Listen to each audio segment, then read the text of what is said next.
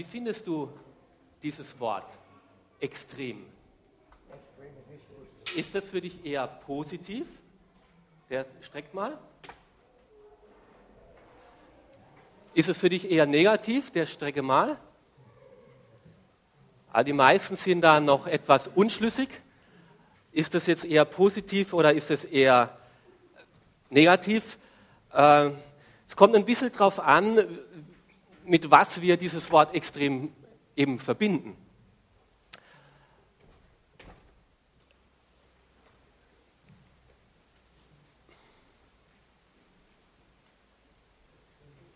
Nochmal.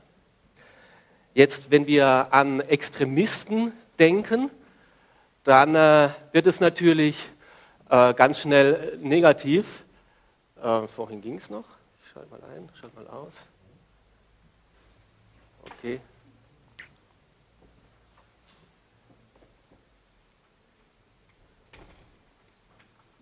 Wenn wir also an Extremisten denken, wie eben äh, radikale Islamisten oder äh, fanatische Fußballraudis ähm, oder extrem tätowierte oder extrem gepierste Leute oder sowas, dann neigen wir dazu, das eher zu denken, oh, das ist schwierig oder, oder wirklich schlimm, wirklich böse.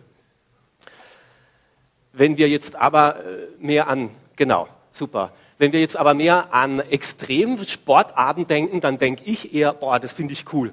Extrem Freeclimben zum Beispiel oder Wellenreiten oder eben Night of the Jump oder Motocross äh, am Erzberg oder sowas, äh, finde ich eher eben beeindruckend, wenn das Leute schaffen, diese Körperbeherrschung. Im Juli findet ja bei uns in Klagenfurt, äh, äh im, glaube ja, Mitte Juli, wieder der Ironman äh, statt ähm, wenn man überlegt, dreieinhalb Kilometer oder 3,8 Kilometer schwimmen, das ist nicht so ohne. Das ist schon eine ganz schöne Strecke.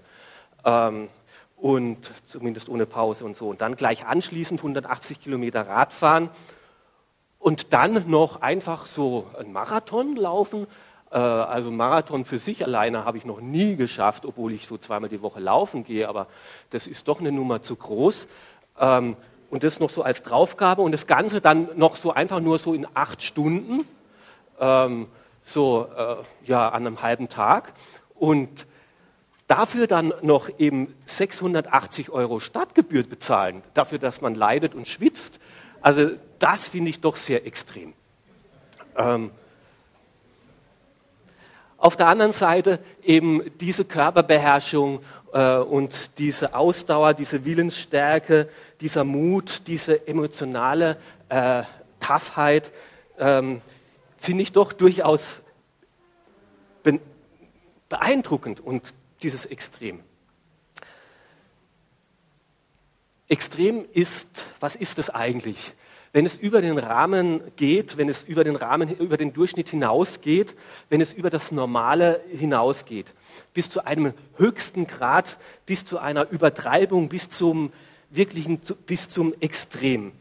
Für sich ist extrem nur ein Eigenschaftswort und es kommt immer darauf an, mit was wir es verbinden. Extrem für sich ist nicht positiv, ist nicht negativ, sondern es kommt immer darauf an, mit was dieses extrem gefühlt wird. Es kann extrem gut sein, es kann auch extrem schwierig werden. Und ich möchte euch heute zwei Beispiele erzählen von zwei Extremisten. Mich haben diese beiden Geschichten berührt. Mir sind sie unter die Haut gegangen und ans Herz gegangen. Und das ist ja auch Thema unserer Serie Heartbeat. Was hat dich in der letzten Zeit im Herzen berührt und im Herzen betroffen? Und rede mal darüber, in der Gemeinde, was dich selber beschäftigt und beschäftigt hat, wo Gott zu dir geredet hat und dir etwas ans Herz gelegt hat. Und davon will ich erzählen. Und du musst selbst entscheiden, ob das für dich eher positiv oder eher schwierig und negativ belastet ist. Als erstes Beispiel die Liebe eines, eine extreme Vaterliebe, eine Liebe von Dick und Rick Hoyt, aus Massachusetts, also ich weiß nicht, wie man das so richtig ausspricht, diesen Zungebrecher, also das ist ein Bundesland irgendwo in Amerika. Ähm, und wir schauen da uns einen kurzen Video von den beiden und ich werde nebenher dann auch was erzählen.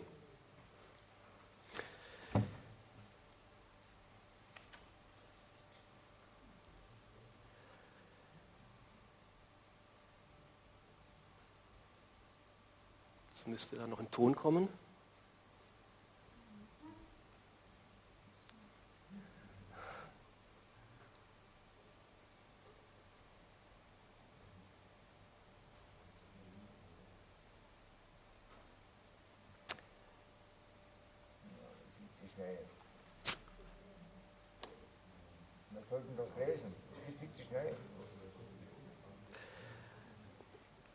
Es, also es begann vor 43 Jahren die Liebesgeschichte zwischen diesem Vater und diesem Sohn.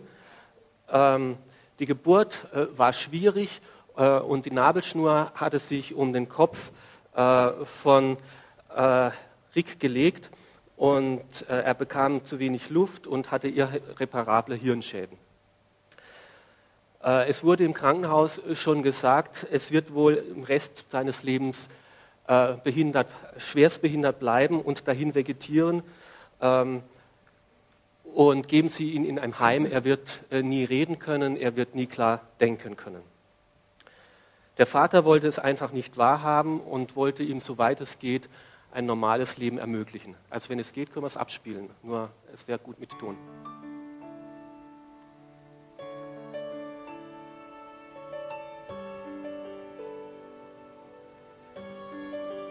Ärzte sagten, keine Chance, ähm, dass in dem Gehirn überhaupt was passiert. Erst mit elf Jahren hat man festgestellt, dass die Augen sich doch bewegen und er mitverfolgen kann, äh, was um ihn herum passiert. when your face is before me. Es wurde ihm dann später ein Computer gebaut, wo er allein mit der Augenbewegung oder mit der rechten Seite seines Kopfes dann auch einen Computer bedienen konnte und sich so äh, äußern konnte. Er ist dann sogar in die Schule gegangen.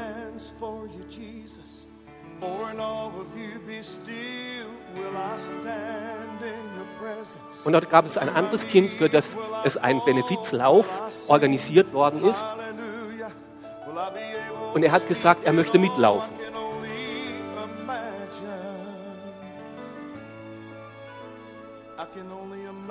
Ob der Vater nicht mit ihm zu diesem Benefizlauf gehen könnte.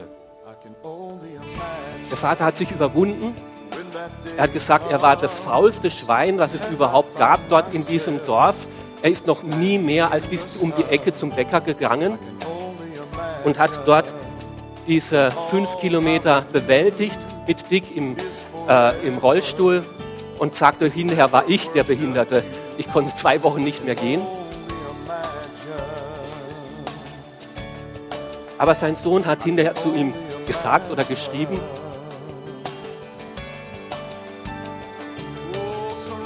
Vater, als wir dort laufen waren, da habe ich mich richtig lebendig gefühlt und nicht mehr behindert.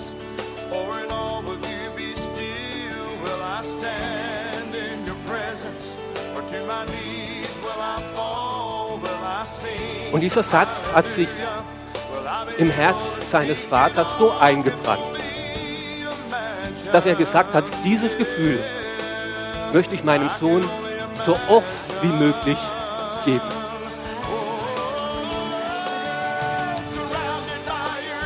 Und so hat er trainiert, der Vater. Und trainiert. Und inzwischen sind sie 85 Mal einen Marathon gelaufen, 208 Mal ein Triathlon, 20 Mal ein Duathlon und 8 Mal sogar den Ironman. Er ist einmal mit seinem Sohn durch ganz Amerika gefahren. Jedes Wochenende verbringen sie irgendwo bei irgendeinem Lauf.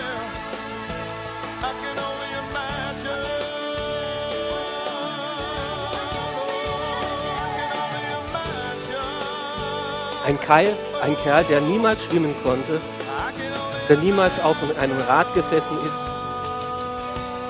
seit er sechs Jahre alt war, der schiebt und zieht jetzt seinen Sohn mit 50 Kilo. Und er macht den Marathon in zwei Stunden 40.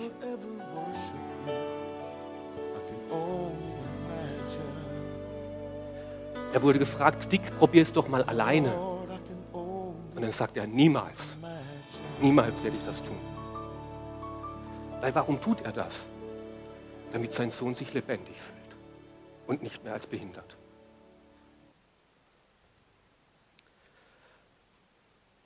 Und sein Sohn, wenn er gefragt wird, was würdest du denn gerne mal tun? Dann sagt er, ich würde gerne mal gehen können, damit ich meinen Vater schieben und ziehen kann.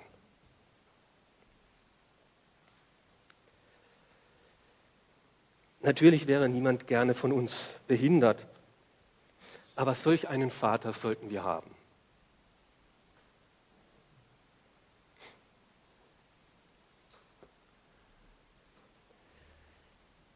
Solch eine Hingabe, solch eine Ausdauer, so eine Opferbereitschaft, die sich bis ins Extreme ergibt.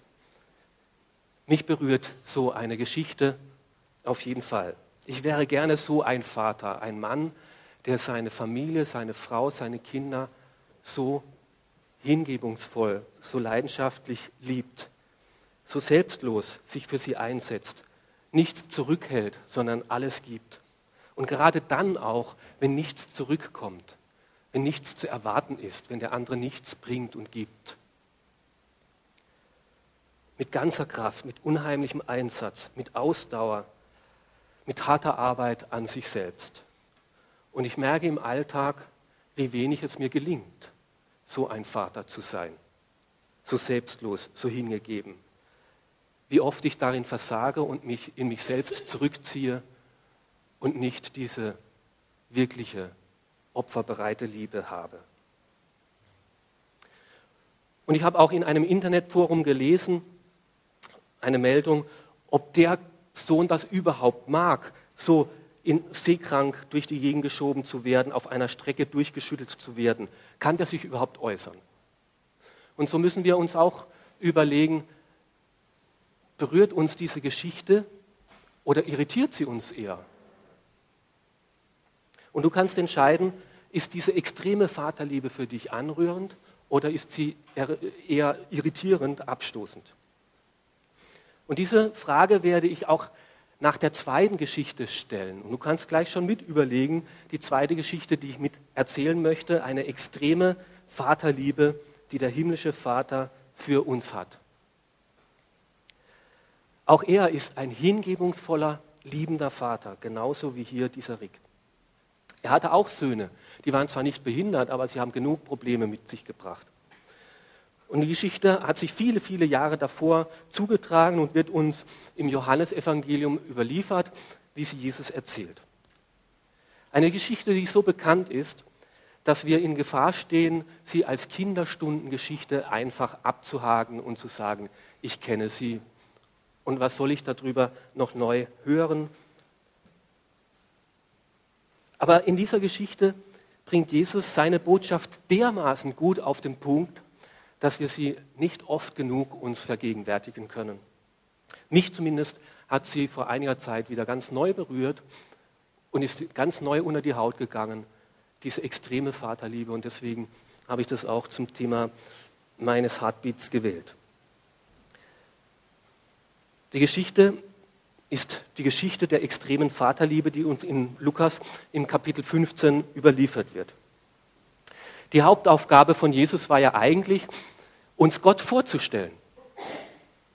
Er, der Sohn, kam auf die Erde, um uns zu erklären, wie der unsichtbare, heilige, gerechte, ewige Gott eigentlich ist, wie, er, wie wir uns ihn vorstellen können. Er sollte das Abbild sein, dass wir eine Ahnung bekommen, wie der unsichtbare Gott eigentlich wirklich ist. Und Jesus hat durch sein ganzes Leben gesagt, dieser himmlische Vater ist nicht nur mein Vater, er ist mein Vater und ich erzähle ihn von ihm, euch von ihm. Aber die noch bessere Botschaft war, dieser himmlische Gott will auch dein Vater sein. Und als die Jünger ihn fragten, ja, wie dürfen wir denn mit Gott reden? Da hat Jesus gesagt, fangt so an, Vater im Himmel. Papa, lieber Papa, so dürft ihr zu ihm sagen. Und als die so frommen und religiösen Leute zu ihm kamen und zu Jesus so Vorwürfe machten, Vorhaltungen, kümmerst du dich nicht ein bisschen zu viel um die Außenstehenden, um die am Rand gedrängten, um die Verlorenen, um die offensichtlichen Sünder? Dann hat Jesus die Geschichte von diesem liebenden Vater erzählt, wie er sich um seine Kinder kümmert und hat diese Geschichte eben erzählt. Einerseits ist es nur eine Geschichte, ein Gleichnis, das Jesus erzählt, aber andererseits ist es eben die Geschichte unseres eigenen Lebens, die Geschichte, die wir auch mit Gott, mit unserem Vater haben. Und sie wird uns überliefert eben im Lukas von Kapitel 15. Ich möchte ab dem Vers 20 lesen. So machte sein Sohn sich wieder auf den Weg zu seinem Vater. Dieser sah ihn schon von weitem kommen. Voller Mitleid lief er ihm entgegen, fiel ihm um den Hals und küsste ihn. Vater, sagte der Sohn zu ihm, ich habe mich gegen den Himmel und gegen dich versündigt. Ich bin es nicht wert, dein Sohn genannt zu werden. Doch der Vater befahl seinem Dienern, schnell, hol das beste Gewand und zieht es ihm an, steckt ihm einen Ring an den Fingern und bringt ihm das Paar Sandalen. Holt das Mastkalb und schlachtet es. Wir wollen es ein Fest feiern und fröhlich sein, denn mein Sohn war tot und nun lebt er wieder. Er war verloren und nun ist er wiedergefunden und sie begannen zu feiern.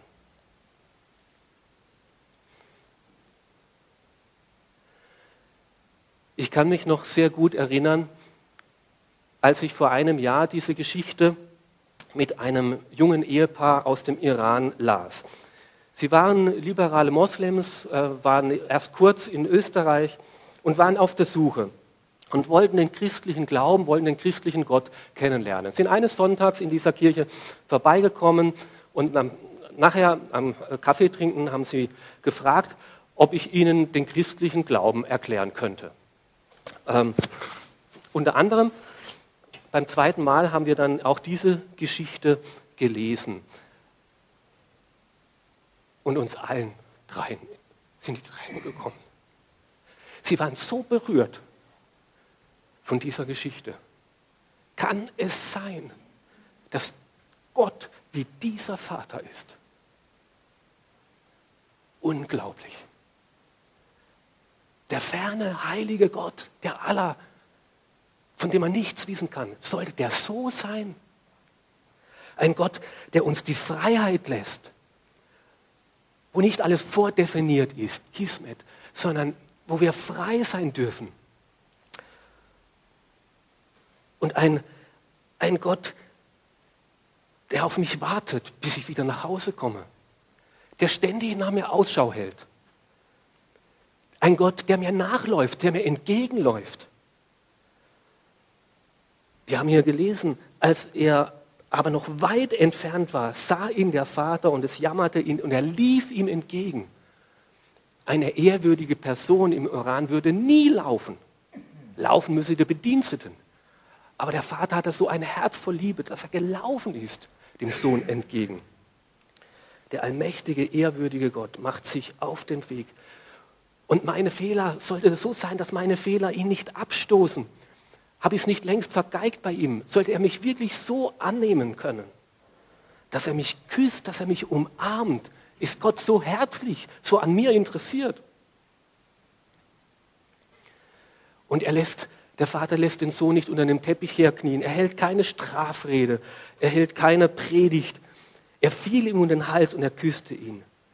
Und das, obwohl er noch nach dem Schweinestall gerochen hat. Soll das Gott wirklich so sein? Und der Sohn hatte seine Rede gut überlegt. Lange hat er sie eingeübt. Ich bin es nicht mehr wert, dein Sohn zu sein, hat er gesagt. Mach mich zu einem deiner Arbeiter. Mehr konnte er sich beim besten Willen nicht vorstellen. Wenn er nur wieder zu Gott kommen könnte, um bei ihm zu dienen, um für ihn ein Mitarbeiter zu sein, um für Gott etwas zu tun, um bei ihm zu sein, um ein Mitarbeiter, ein Sklave für ihn zu sein. Das wäre doch schon super und schön. Aber Gott, der himmlische Vater hier, durchbricht diesen Satz und lässt diesen Satz nicht zu Ende reden. Ich bin es nicht mehr wert, dein Sohn zu sein, sondern sagt, ich kann mir nichts anderes vorstellen, als dass du meine Tochter und mein Sohn bist. Denk nie mehr darüber nach, dass du mein Sklave, mein Mitarbeiter, mein Angestellter sein willst. Das gibt es nicht bei mir. Du bist mein Sohn, meine Tochter in meinem Haus. Und deswegen holt schnell das Gewand, zieh das ihm über. Du darfst deine Vergangenheit hinter dir lassen. Du darfst alles ablegen, was dich belastet und beschmutzt. Du kannst neu anfangen. Du sollst mit Würde gekleidet sein, mit Ehre angezogen, einen Mantel der Gerechtigkeit. Und holt her den Siegelring. Du wirst wieder neu eingesetzt als Sohn, als Erbe, mit Würde und Macht, mit allen Rechten. Du bist wieder Erbe, du bist wieder mein Sohn für jetzt und für immer. Und holt her die Sandalen. Ein Sklave hatte nie Sandalen, er durfte keine Sandalen tragen, die mussten barfußig gehen. Aber der Herr, der Besitzer, der durfte äh, Sandalen tragen. Das war ein Zeichen von Sohneswürden. Und du darfst wieder mein Sohn, der Sohn des Vaters sein. Du bist Königskind mit Würde, in das ich dich einsetze. All diese Zeichen sollten dem Sohn deutlich machen, du bist wieder ganz mein geliebtes Kind. Ich habe dich extrem lieb und ich nehme dich in meine Arme. Du bist mein Sohn, meine Tochter, mein Fleisch und Blut, mein Erbe. Und mich hat auch diese Vaterliebe extrem wieder berührt und extrem wieder angesprochen. Viel tiefer, wieder neu. Diese Geschichte macht uns deutlich, dass wir vielleicht selbst auch noch Vorurteile gegen diesen Gott, gegen diesen Vater Gott haben, wo wir selber noch nicht glauben können. Könnte Gott wirklich so gut auch mit mir sein? Manchmal haben wir so das Bild, der himmlische Vater, der ist der Gerechte, der Heilige. Und er schaut auf mich und denkt immer, hm, also das, was du jetzt so da gerade tust, boah. Aber zum Glück gibt es noch Jesus, das ist derjenige, der immer wieder dazwischen tritt. Immer dann, wenn Gott in seinem Jezorn sich nicht zurückhalten kann, springt Jesus dazwischen und sagt, halt, halt, ich habe ja dafür bezahlt. Und zum Glück gibt es noch Jesus, der uns vor dem zornigen Gott verteidigt und bewahrt. Und Jesus sagt hier, nein, falsch. Du denkst völlig falsch. So ist Gott nicht. Gott ist Liebe, er war es immer und er wird es immer sein. Er hat eine tiefe Sehnsucht nach dir. Aber bei allem, was ich mir geleistet habe, da hat sich Gott doch sicher innerlich zurückgezogen und hat gesagt, naja, also jetzt muss es, okay, ich möchte dich ja schon annehmen und vergeben, aber du musst es erstmal beweisen, dass du es auch richtig ernst meinst. Jetzt musst du es auch zeigen, wenn du wieder daherkommst mit dem Gleichen, was du dir geleistet hast. Gott hat sich doch sicher innerlich zurückgezogen von mir. Der hält doch dieses Wechselspiel nicht aus. Und Jesus sagt dir, nein, ganz falsch. Dein Vater steht mit Sehnsucht immer da. Und wenn du nur einen Anflug von Reue über deine Entfernung von ihm, über deine Sünde hast, kommt er dir entgegengelaufen mit breiten Armen und möchte dich umarmen. Aber wenn Gott kommt, dann lässt er sich doch sicher für meine Sünden büßen. Dann muss ich das doch sicher wieder irgendwie abarbeiten durch irgendwelche Leistungen. Und Gott sagt, nein, ganz falsch. Der Einzige, der hier was tut, ist Gott selber. Gott rennt, Gott umarmt, Gott küsst. Und er gibt sieben Anweisungen. Holt her das Gewand, holt her die Schuhe, holt her den Ring, schlachtet das Kalb, macht ein Fest. Siebenmal. Die Vollzahl die es im Alten Testament gibt. Es ist seine vollkommene Liebe, die jetzt über den Sohn ausgegossen wird. Vollkommen liebt bis zum Extrem dieser Vater seinen Sohn. Und wir denken oft, ja Gott, wenn ich wieder zu Gott komme, Gott ist an meiner Leistung interessiert. Mehr als mir selber, als wie es mir persönlich so geht. Wir denken immer, unsere Identität, unser Wert, auch bei Gott, macht sich von unserer Performance, von unserer Leistung ab. Ich bin es nicht mehr wert, dein Kind zu heißen. Das haben wir so tief in uns und denken, unseren Wert müssen wir jetzt bei Gott auch irgendwie beweisen, erarbeiten, vor ihm bekennen, bezeugen. Wenn ich alles richtig mache, dann hast du mich sicher lieb. Wenn ich alles, wenn ich viel geleistet habe, wenn ich ein guter Vater, ein guter Mutter war, dann hast du mich lieb wenn ich das und das erreicht habe, dann wirst du sicher stolz auf mich sein.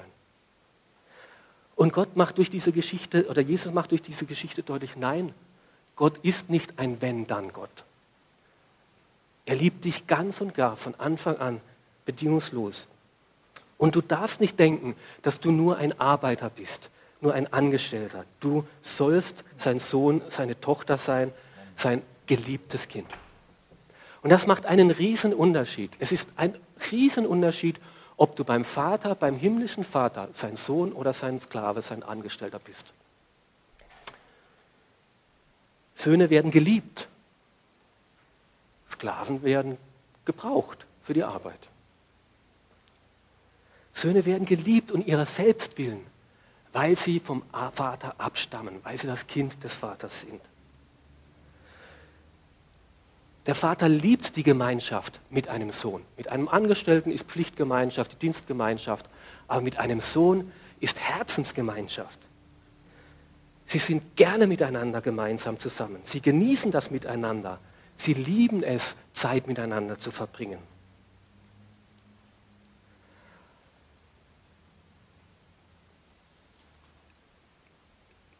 Söhnen gegenüber zeigt man die Liebe, auch durch Berührung, wie der Vater seinen Sohn umarmte und küsste und hielt.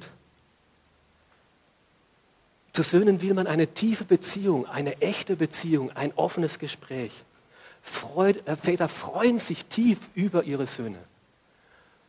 Und Söhne freuen sich normalerweise und sind stolz auf ihre Väter. Söhne sollen ein Erbe von ihrem Vater sein. Und Söhne dürfen und können auch etwas widerspiegeln durch ihre Art und Weise, wie sie leben. Ah, das ist ähnlich wie der Vater. Sie dürfen die Ehre des Vaters weitertragen und ein Abbild des Vaters sein. Und mich hat das so berührt, dass Gott mein Vater sein möchte, dass auch er mir den Ring, den Ehrenring, die Ehrewürde seines Erben angesteckt hat. Und vielleicht ist es manchen aufgefallen, seit sieben Monaten trage ich diesen Ring. Dort steht das Vaterunser eingraviert drauf und ist ein Kreuz eingraviert. Weil Gott auch zu dir und zu mir und zu uns sagt, du bist nicht mein Sklave, nicht mein Arbeiter, mein Angestellter. Du bist mein Sohn.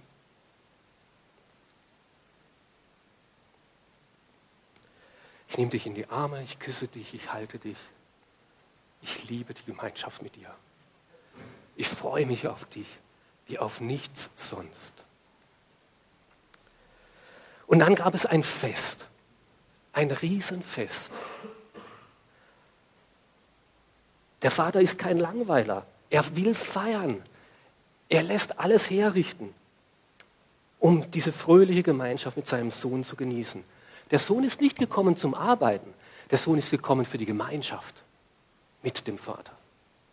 Für das Fest mit ihm. Und er dachte immer wieder, außerhalb des Vatershauses, dort ist es fröhlich sein. Aber mit Gott, da kann ich nicht wirklich mich selber sein. Da muss ich mich immer zusammenreißen, da muss ich immer mich anstrengen, da muss es, das ist immer, immer mühsam. Da darf man nicht aus dem Rahmen fallen. Da darf man nicht einfach so auf dem Sofa sitzen und mal nichts tun. Nein, genau das ist Gemeinschaft mit Gott. Mit ihm im Wohnzimmer sitzen und den Feierabend genießen. Er will die Vertrautheit, die Intimität, die Geborgenheit. Und dass diese Intimität und diese Geborgenheit möglich geworden ist, da hat dieser Vater gesagt, bringt her das Lamm, das geschlachtet wird, damit wir feiern können. Und dass mit dieser Gemeinschaft wieder mit dem himmlischen Vater möglich wird. Bei jedem, der die Bibel liest, da klingelt es sofort, wenn wir dieses hören, bringt her das Lamm dass Johannes, der Täufer, gesagt hat, das ist das Lamm zu Jesus, das der Weltsünde hinwegträgt. Was alles Schmutz wegnimmt, damit wir wieder Gemeinschaft mit dem himmlischen Vater haben können. Und so hat dann Jesus das auch selbst gesagt im Johannesevangelium. So sehr hat der himmlische Vater uns lieb, dass er seinen einzigen Sohn als Lamm dahingab, damit alle, die zu diesem Festmahl kommen, nicht verloren gehen, sondern wieder lebendig werden, ewiges Leben haben. Und Gott will nicht, dass wir verloren gehen. Gott will nicht, dass wir irgendwie das Leben hinkriechen, fast verkrüppelt, in uns zurückgezogen, dahin vegetieren. Gott möchte, wie dieser Rick, dass wir lebendig sind. Und er tut in seiner Liebe, in seiner Extremliebe alles bis zum Extrem, damit wir wieder lebendig werden. Gott will, dass wir ein lebendiges Leben in der Gemeinschaft mit ihm, und dafür hat er sich geopfert, hat er trainiert, hat er alles aufgegeben, jeden Tag für uns da. Und die Frage ist, was macht diese Geschichte mit dir? Berührt sie dich? Berührt sie dein Herz? Kommt sie durch? Oder ist es nur irritierend, verstörend? Weil Gott möchte eigentlich auch eine Reaktion von uns. Das ist nicht nur wie bei Dick und Rick, sondern dieser Vater, dieser himmlische Vater will auch dein Vater sein. Er will auch diese extreme Liebe auch dir zeigen und soll auch dein Herz berühren. Da geht es nicht nur um Theorie. Leider hat dieses iranische Ehepaar, mit dem ich diese Geschichte gelesen habe, dann die Treffen abgebrochen und aufgehört, weil sie Angst hatten, äh, dass sie bespitzelt werden und verleumdet werden und deswegen Repressalien erleben oder ihre Familie im Iran, wenn das jemand rausbekommt, wenn sie sich weiterhin mit Christen treffen. Ich weiß nicht, ob Gott, der himmlische Vater, noch weiterhin auf sie wartet oder ob sie inzwischen wirklich ihm entgegengekommen sind. Aber dich möchte ich fragen, wo du stehst. Bist du auf dem Heimweg oder bist du schon in den Armen des Vaters oder sitzt du schon mit ihm im Thronsaal mit einem neuen Gewand, mit einem neuen Siegelring, mit neuen Schuhen und genießt die Gemeinschaft mit diesem liebenden, guten Vater, deinem Vater. Du musst nur kommen, genauso wie der Sohn. Ich will heimkommen zu meinem himmlischen Vater und musst zu ihm sagen, ich habe gesündigt, ich habe dir misstraut, ich habe dir nicht geglaubt, dass du so gut sein könntest. Ich habe immer gedacht, nur in der Entfernung von dir findet das wirkliche, echte Leben statt. Aber wenn du heimkommst und sagst, ich vermisse diese wirkliche Liebe, ich bin nicht der Vater, der ich sein könnte, der, der ich sein will, ich habe diese Liebe nicht in mir, aber ich möchte so, so einem Menschen werden, der selbst wieder lieben kann. Und das kann ich nur, wenn du mich mit deiner Liebe berührst und überschüttest, wenn du in mein Herz kommst und ich neu diese Liebe erlebe. Ich brauche dich, dein, den Vater, den himmlischen Vater, um wieder zu einem lebendigen, liebenden Menschen zu werden. Und was hat dieser Sohn, dieser Dick, für seinen Vater Rick gemacht? Dass er ihn durch die Gegend schiebt? Nichts. Überhaupt nichts. Es war einfach die Liebe des Vaters, die wollte, dass der Sohn lebendig ist. Was muss ich tun? Was kann ich tun? damit Gott auch mir persönlich so begegnet? Nichts. Nichts. Dieses Bild müssen wir noch viel, viel größer machen. Da hängt tatsächlich dieser kleine Punkt ganz oben am Felsen, ist ein Kletterer. Ein ungesicherter Kletterer klettert an so einen Überhang, an so einer Wand und merkt plötzlich, mir geht die Kraft aus ich schaffe den nächsten Griff nicht mehr. Dieser Felsvorsprung habe ich zwar viel geübt, um jetzt als Free Climber ihn zu wagen, aber ich schaffe es nicht mehr. Die Kräfte gehen aus. Und in dieser verzwickten Lage blickt er an Gott, an den er, äh, in den Himmel zu Gott, zu dem er normalerweise keine Beziehung hat und sagt, oh Gott, bist du da? Ist da jemand? Und Gott sagt ihm, ja, ich bin da. Was soll ich tun? ruft er laut. Und Gott sagt zu ihm, sprich ein Gebet und lass los. Und dieser Kletterer sagt, ist da noch jemand? Einfach loslassen, sich in die Hände Gottes fallen lassen, dieses Vertrauen aufbringen. Ist da jemand? Wenn ich nichts mehr zu bringen, nichts mehr zu geben habe, wenn meine Kraft nicht mehr ausreicht. Genau das ist Glaube. Genau das ist Vertrauen. Und genau das wünscht sich der himmlische Vater von uns, dass wir ihm so ganz vertrauen. Er möchte diese Reaktion von uns. Und er möchte, dass wir dann so reagieren, wie dieser Sohn sich das wünscht. Was ich mir wünschen würde, ist, dass ich meinen Vater mal in dem Rollstuhl selber schieben kann. Dass diese Liebe, die Gott mir entgegenbringt, eine Gegenliebe in mir erzeugt. Und deswegen steht es auch so in der Bibel. Was ist das Erste und das Größte, was sich Gott von uns wünscht? Du sollst Gott, deinen Vater im Himmel, lieben. Von ganzem Herzen, von ganzer Seele und mit deiner ganzen Kraft. Das ist das Erste, was ich mir wünsche. Und viele Leute meinen heutzutage, Gott lieben von ganzer Kraft, von ganzer Seele, von ganzem Einsatz, mit allem, was ich bin und habe. Ist das nicht ein bisschen zu extrem? Weißt du, was ich darüber denke? Ich, diese Leute, die dann diese Frage stellen, ist das nicht extrem, Gott so fanatisch zu lieben? Diese Leute haben noch nichts gespürt von dieser extremen Vaterliebe da ist es einfach noch nicht zu ihrem Herz gekommen, vielleicht noch nicht mal zu ihrem Verstand, wie extrem der himmlische Vater uns liebt. Weil wenn wir diese Vaterliebe erleben, ist es das Natürlichste von der Welt, was wir sagen, ich will diesen Vater, der mir so begegnet, auch mein Herz öffnen und mit der Liebe, die ich habe, auch ihn lieben. Es tut mir nur so leid, dass ich so, es so wenig kann.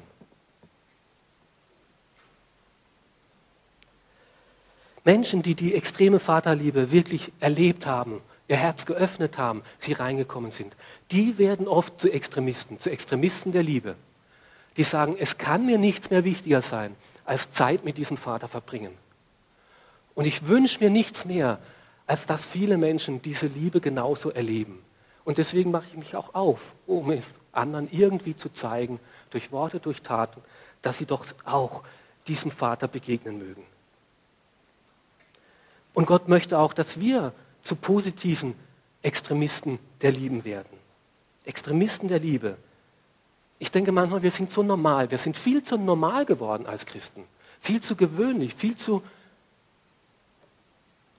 Und ich wünschte mir, dass wir als Christen, als wir als Gemeinde noch viel mehr Extremisten der Liebe werden. Nicht so angepasst, nicht so durchschnittlich, sondern dass Gottes Liebe uns immer wieder neu berührt zu Tränen rührt, wir diese Umarmung Gottes genießen und sie unser Herz bewegt und uns zu Menschen macht, die selbst wieder diese Liebe weitergeben können. Johannes, der mitgesessen ist, wo er diese Geschichte das erste Mal erzählt hat, der schreibt dann später in seinem Brief, im ersten Johannesbrief, und wir haben erkannt und haben geglaubt, die Liebe, die dieser Vater Gott zu uns hat. Gott ist Liebe. Und wir haben es erkannt und wir haben es geglaubt und wir haben es angenommen. Und es hat unser Leben beflügelt, dass wir lebendig geworden sind. Und davon schreibe ich und das wünsche ich allen. Und wenn du das auch wünschst, dann darfst du Gott auch bitten, Herr, öffne neu mein Herz für diese Liebe. Ich möchte heimkommen zu dir, meinem Vater da wo ich mich innerlich distanziert habe, da wo ich ein falsches Bild von dir hatte, möchte ich wieder kommen, möchte beten, Herr, ich habe gesündigt, ich habe dir nicht geglaubt, ich habe dir misstraut, ich habe mich entfernt, ich war selber lieblos. Ich komme heim zu dir. Herr, berühre mich, umarme mich, küsse mich. Herr, zieh mich neu mit deiner Würde, mit deiner Ehre an. Herr, ich muss wieder neu lernen, die Gemeinschaft mit dir genießen. Ich möchte Zeit mit dir verbringen. Ich möchte intim werden mit dir. Ich möchte hören, was du denkst. Ich möchte dir sagen, was ich denke. Ja, und ich möchte lernen, mit deiner Kraft zu leben. Und ich möchte nicht mehr für dich arbeiten, ich möchte mit dir arbeiten. Natürlich hat Gott, der himmlische Vater, nicht ewig mit dem Sohn gefeiert. Natürlich sind sie dann am nächsten Tag wieder gemeinsam in die Arbeit gegangen. Aber er war nicht der Arbeiter, er war der Sohn. Und sie haben miteinander gearbeitet. Gott, was ist heute dran? Machen wir das? Gut, miteinander. Und das wünsche ich dir, das wünsche ich mir, dass wir diese extreme Vaterliebe immer neu, immer tiefer erleben. Das möge unser Heartbeat sein. Amen.